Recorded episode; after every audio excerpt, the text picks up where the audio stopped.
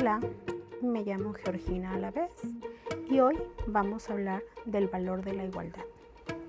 Seguramente has escuchado que constantemente en charlas que hay a tu alrededor o en noticias se mencionan problemas de extrema pobreza, de migración, de violencia, de falta de vivienda o personas en situación en la calle. Pero, ¿y a todo esto? ¿Qué es igualdad?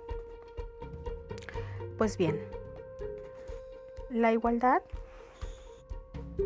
se trata de un derecho que surgió como una conquista histórica, fruto del esfuerzo continuo de muchas personas a lo largo del tiempo, incluso en la antigua Grecia, cuna de la democracia. La desigualdad se presentaba como una regla, mientras que la igualdad era la excepción que solo gozaban ciertas personas de ciertos estatus. Tuvieron que pasar milenios y darse muchas luchas sociales para que la igualdad se reconociera como un derecho fundamental de todas las personas y se incluyera en la mayoría de los ordenamientos jurídicos y de las Naciones Unidas.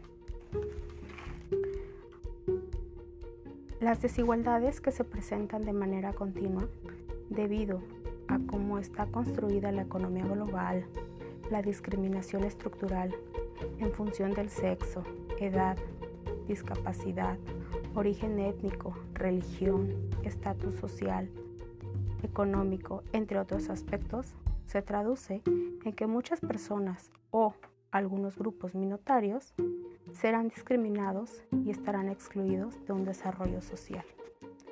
Pero ¿Será esto justo? Veamos entonces.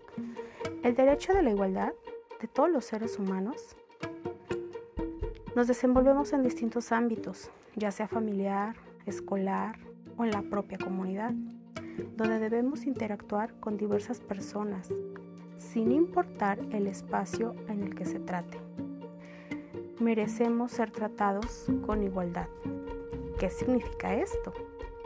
Bien, el convivir con otras personas y expresar sus ideas o su manera de ser tienen derecho a ser escuchados con respeto, que tus ideas tengan el mismo valor que la de los demás y no ser un rechazado ni un discriminado por tu forma de ser.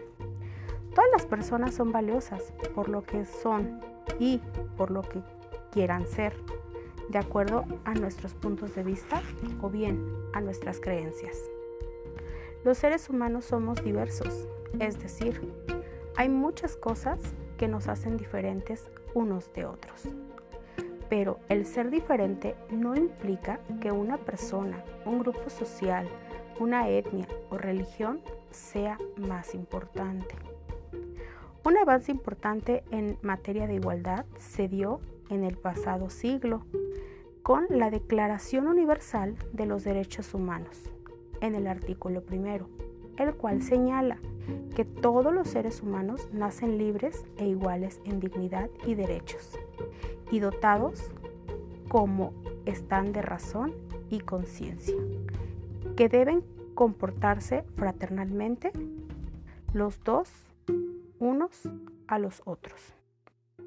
Por lo tanto, debemos de ser conscientes de nuestra igualdad, debemos de ser conscientes que somos iguales y debemos de ser conscientes que como seres humanos practiquemos toda esta tipo de empatía.